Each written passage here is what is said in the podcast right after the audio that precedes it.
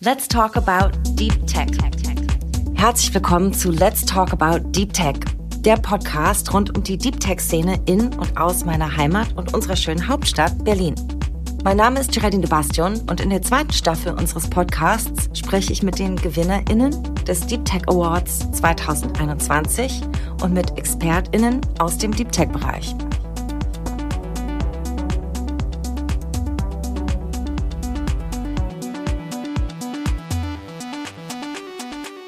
In today's episode, I get to speak to the Deep Tech Award winners in the category blockchain. And this episode is going to be in English as our guest, Enrico Mariotti, the co-founder of Skytale Finance, does not speak German, but he represents the many international founders settling in Berlin to build exciting companies such as Skytale. Welcome, Enrico. Nice to meet you. Great to be here. Thanks so much for taking the time to be part of our Deep Tech podcast. So, I'd like to begin by getting to know you a little bit.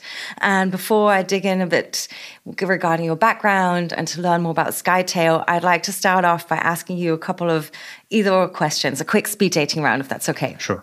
Pasta or pizza? Hard question. That's a very tough question. Okay. I would say pasta. I'm a pasta girl too. Um, Bitcoin or Ethereum? Ethereum. No way. That was an easy one. Twitter or Reddit? Uh, Twitter. Berghain or Biergarten? Biergarten. and James Bond or Marvel? Uh, Marvel. okay, great. I think that gives us a little introduction. But now, Enrico, do tell me a bit more about your background. Were you always interested in crypto and finance, or what brought you to where you are today? Uh, yeah, everything uh, started in 2016 uh, since I started investing in Bitcoin. And uh, then I felt in love for Ethereum. Well, why Ethereum? Because it's the implementation of uh, the uh, Turing machine. That means is a, imagine a, computer around the world and everything can run uh, on top of Ethereum. Uh, by anything, I mean uh, any program any financial transaction is completely up to engineers to program their currency.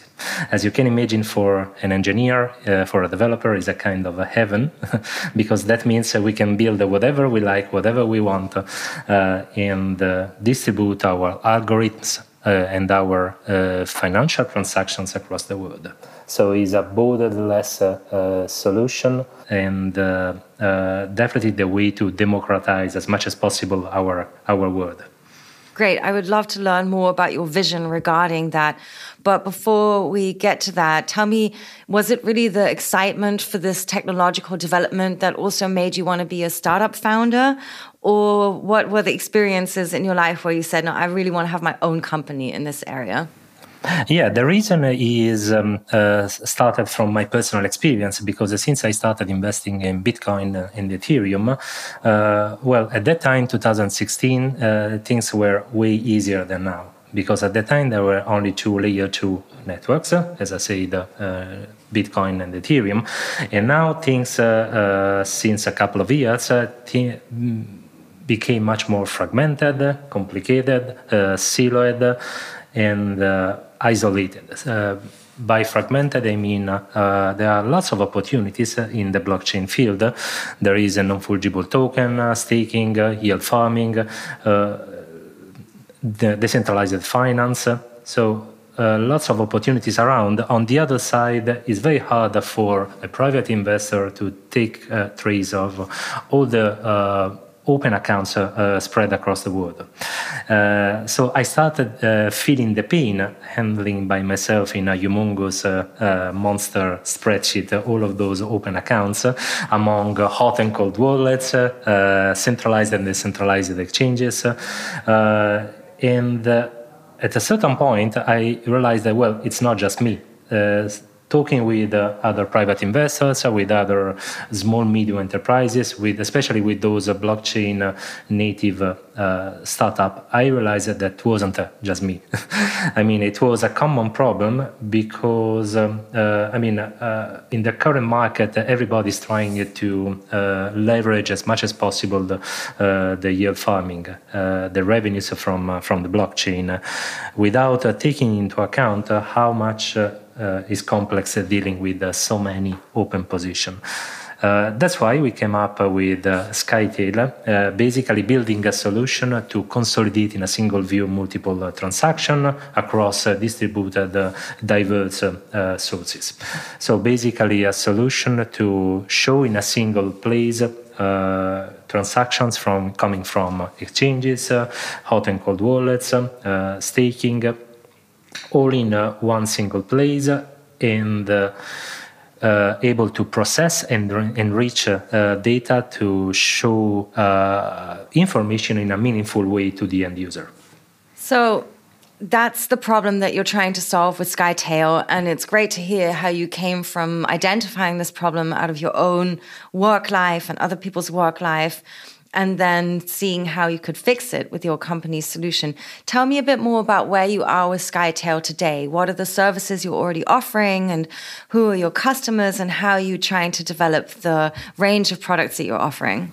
Well, great question because by coincidence uh, today we are launching our private beta. Uh, that means uh, we selected a um, number of uh, interested and valuable uh, customers, beta tester, asking them to test as much as possible our platform before going live.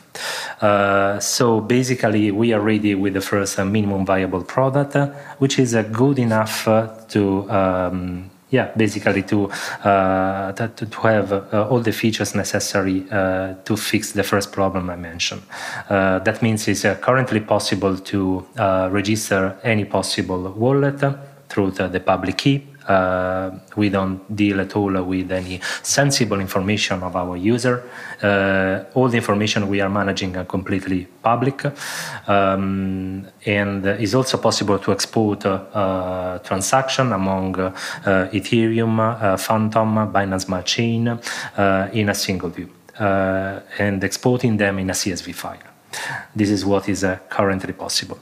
Uh, and it's also possible to tag those uh, transactions in order to uh, group them and uh, filtering uh, in and filter out those transactions in order to have a subset of um, valuable transactions for the sake of um, accounting or tax reporting. And how new is this field you're entering? I mean, I understand the dynamics in the whole cryptocurrency world are there competitors out there that have already entered this market, and what differentiates Skytale? Uh, yeah, uh, definitely. We took inspiration from uh, what uh, Zerion and Zapper uh, did in the past. Um, uh, there are already aggregators in the market, and there are, of course, other players in this field. Um, think about Multis, a French crypto bank in in France, or Gilded in in US, North America, or Crypto. so basically, there are other um, players uh, who is trying to solve uh, the problem of um, uh, consolidating in a single view multiple multiple sources and multiple transactions. However, um, we feel that we are in a better position compared with them. First of all, because we offer uh, that solution, uh, we support multiple uh, blockchain networks. Uh, so it's not just about supporting Ethereum or Bitcoin. Our ambition is to support up to 35 networks by the end of the year. Uh, we already launched uh, Ethereum, uh, Polygon, Fantom, and Binance Smart Chain. Uh, the plan is to launch a new blockchain network every two weeks, um, and uh, basically allowing our empowering our user to uh, register their wallets and add more transactions on top. Uh, second reason why uh, our USP is a kind of unique is we offer our solution as a white label. That means as an additional uh, source of revenue, uh, we offer an API. Well, what is an API? Um, usually uh, a machine, uh, a software interact uh, with humans, but it's also possible that a machine, a software communicate with another software. Well, um, we are not offering just a, a, standalone web dashboard for end user. we offer our solution through an interface and if a software, uh, a, client software plug with our with our interface uh, will be able to communicate with us.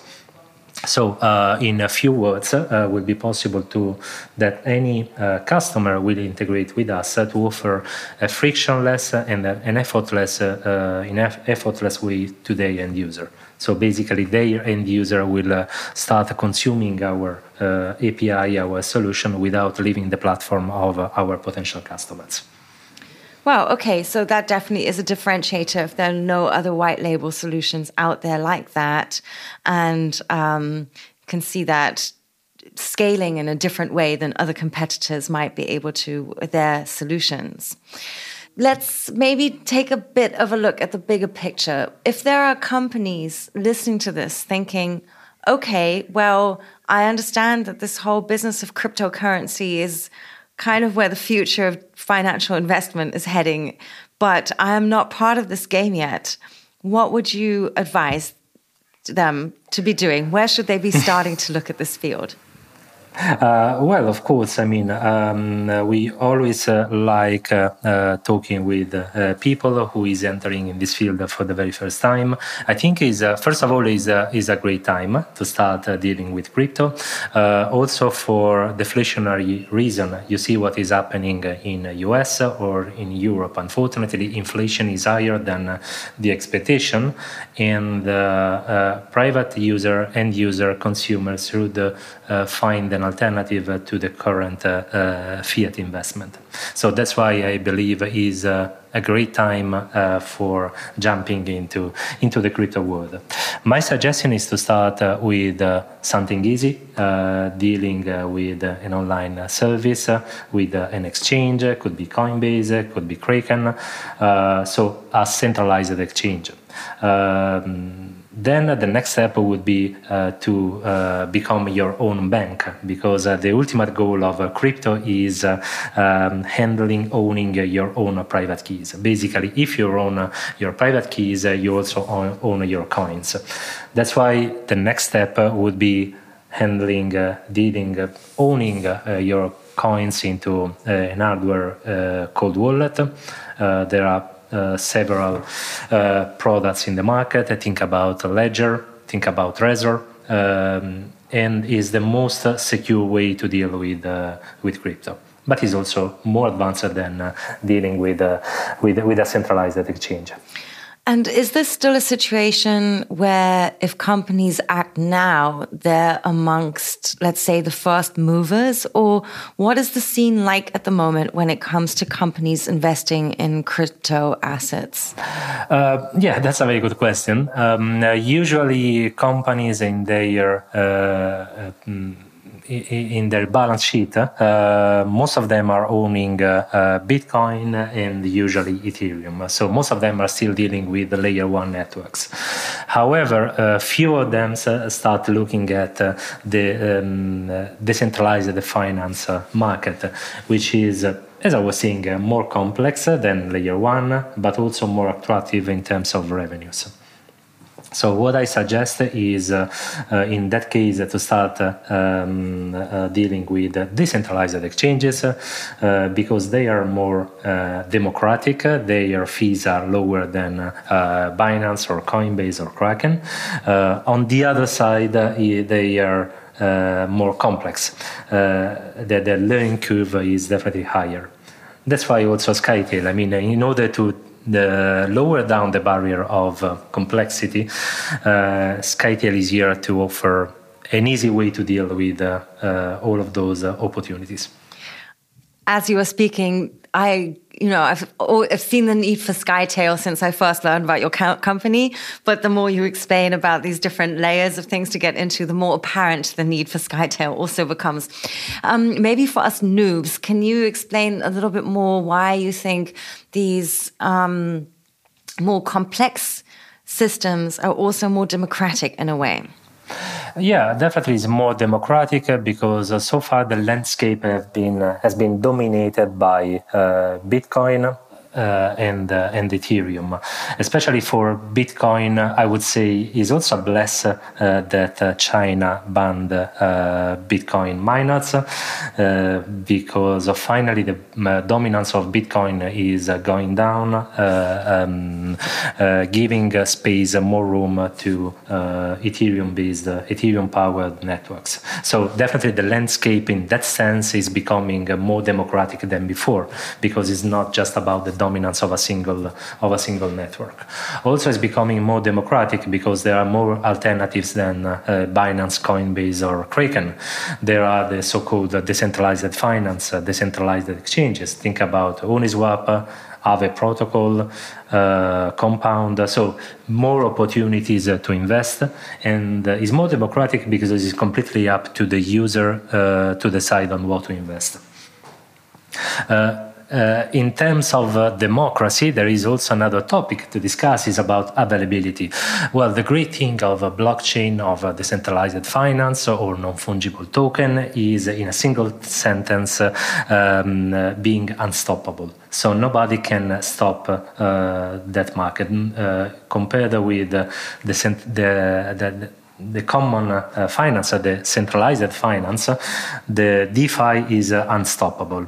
Uh, we noticed uh, that by coincidence uh, a couple of days ago when Facebook, Instagram, and WhatsApp were completely down for most of the world. Well, to me, it looks a great opportunity for blockchain in order to democratize and make um, technology available to the whole world in an unstoppable way. That means uh, think about having a, a social network uh, or a, a chat uh, software uh, available uh, on the blockchain. Well, this is a great example of offering a solution which is unstoppable for everybody. So nobody can tear down if Facebook was on the blockchain. a very good argument pro that kind of technology and decentralization for sure. Um, let's quickly talk about some of the fears connected to investing in crypto. As you just mentioned, Chinese regulation of cryptocurrency. Um, what about people looking at that and doubting the sort of global political future of these systems based on that kind of regulation? Yeah, regulation is coming, especially in Europe. Uh, we are uh, uh following uh, uh, closely the MiCA regulation. It will probably come in the next year, and I think it will be also a great opportunity for uh, for Skytale because the new regulation will impose to exchanges and to wallets to report. Uh, more information than now uh, regarding uh, the transaction, the sender, and the recipient.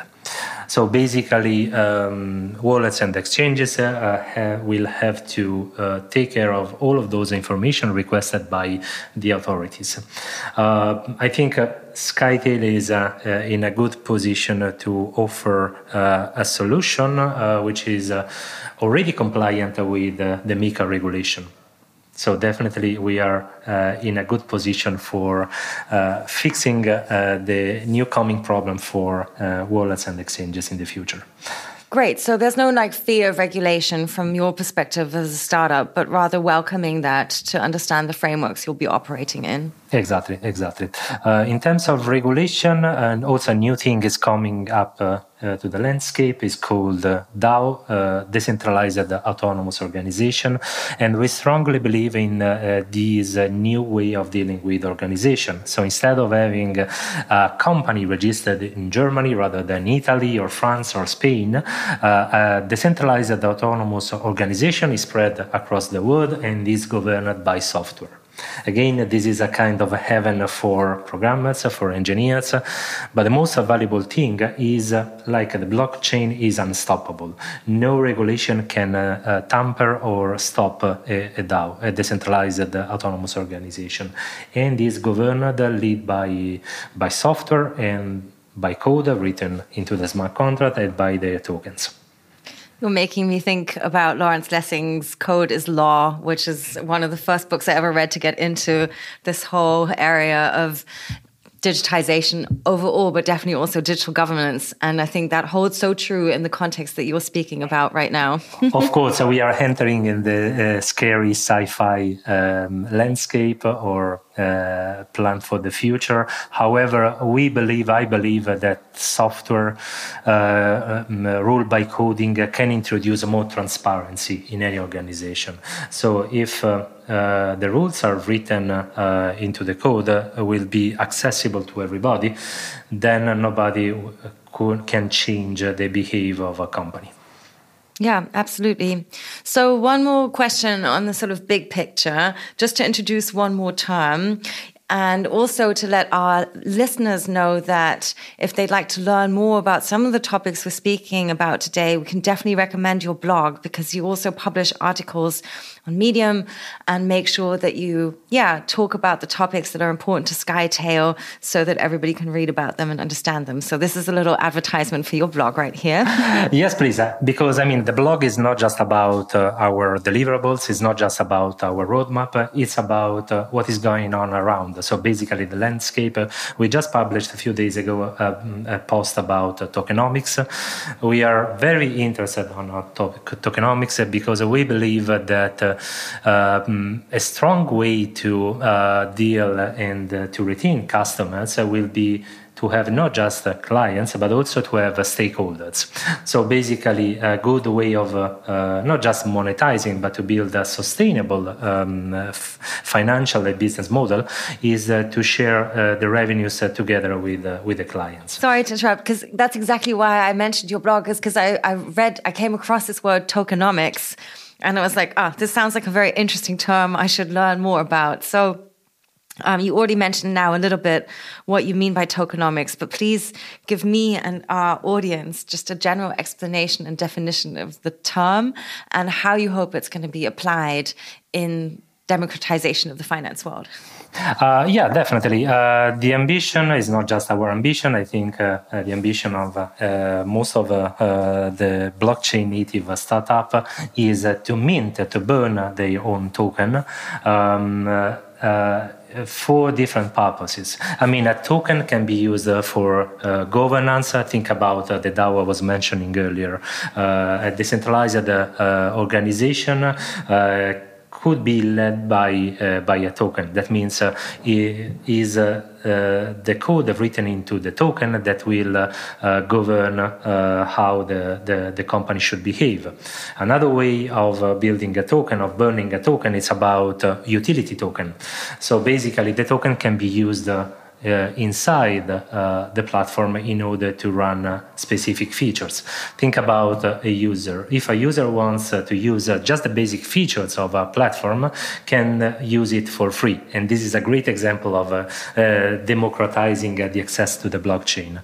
On the other side, if a, a user wants to use wants to use more advanced features, then at that point, instead of paying for a recurring fee, the user should uh, just own buying uh, utility tokens of that specific platform in order to access uh, to that uh, premium features.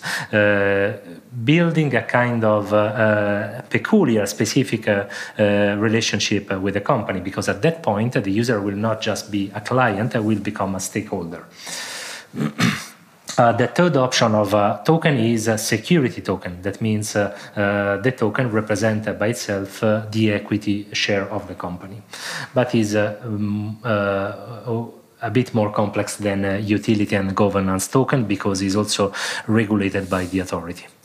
Wow, those are some big ideas, and I can totally see how the time and the technology is kind of right now to start thinking in those directions. So I'm definitely also looking forward to following your blog in future on these topics. And now maybe let's take a little bit of a look back back to the local side of things um, because I would be so interested to learn why you chose Berlin as the seat for Skytale. Uh, well, yeah, I felt in love uh, for for Berlin ten years ago. Uh, is a uh, is a great city um, for the quality of life, uh, for the the vibes. Um, because I would say Berlin is the capital of blockchain in Germany, and not just in Germany. I would say in Europe, because many famous well-known startups started here. Um, and also because of the ecosystem. Um, before, especially before pandemic, uh, there were and now they are coming back uh, lots of uh, meetups in which uh, where is uh, possible to meet uh, new new engineers, and new developers. New people open to learn more about blockchain, so definitely it's a very vibrant city in the in the heart of Europe. Well, I'm very glad to hear you uh, liking my hometown. and um, let's talk a little bit about the, what's also changing or new for Skytale. I learned that you're going to be joined by a new team member, a new co-founder, perhaps in your team. Can you tell us a little bit more, more about them? Uh, sure. Um, uh, Massi uh, uh is uh, not just a colleague, is not just a, a great uh, and seasoned engineer. Massi is a friend of mine. we met 10 years ago. Uh, and Massi will step uh, into the role of CTO. Uh, so basically, meanwhile, I will take care of growth and marketing. Massi will take care of tech and product. Well, both of us are coming from the engineering side. so basically, we will deal with the product and two different perspectives. Me more on um, uh, the business side. Meanwhile, Massi will take care of uh, the technical side. That sounds like a very good setup, and I think it's great to be able to found things or also lead lead ventures with friends. it makes work life a Absolutely, bit more fun. you know, trust in the end is the secret sauce of any success business. Absolutely, that's so true. Tell me what made you think about the Deep Tech Award and apply there, and what was that whole experience like for you? Yeah, the experience, of course, was great. Uh, I applied uh, also thanks to Next Big Thing. Uh, Next Big Thing is uh, uh, our venture studio. Uh, Next Big Thing believe in me, in us since the very beginning. they started supporting us, providing any necessary support we need for marketing, legal, design, and so on. And also, Next Big Thing proposed us to apply for the Deep Tech Award. And it was a great idea. uh, because uh, yeah, the Deep Tech Award is a, a, great opportunity. Was a great opportunity to me to learn more about uh, uh the startup ecosystem in Berlin. I met uh, um, very thoughtful and mindful uh, people in during the ceremony happened in June, um, and definitely I think is a great opportunity to, to leverage more startup in Berlin. And what was the whole experience of applying like for you? Do you have any advice maybe for future applicants, especially in the blockchain category? Uh, well, definitely, you know, like every application, but especially for the Deep Tech Award, because of uh, uh, so clever questions, it was a great opportunity to us to rethink about our value proposition our vision, mission, and purpose. Uh, because in the end, uh, before applying, uh, we had to spend uh, our time figuring out who we are and where are we going and definitely was a, a, the, the, the application time was a great time to revise, uh, review our our value proposition. That's really good to hear because, of course, it can also be tedious filling out other people's forms and applications. But if the questions are asked in a way that gives you a good opportunity to reflect about your business, then of course it's great that it's doubly well invested time. And for you, it wasn't well invested time because you won and you took away the prize. So maybe you can give us a little bit of an idea. Has this been a door opener for you? Do you feel like having the Deep Tech Award label is going to be helpful for the next steps for Skytale? Definitely uh, increased our visibility. Uh, was a great opportunity yeah to make us more visible in front of uh, potential investors uh, partners uh, customers. Um, of course we publish the logo in our landing page uh, and we mention every time we meet any any potential interest parties because i think is a is a great business card for any conversation for any partnership Excellent. Very glad to hear that.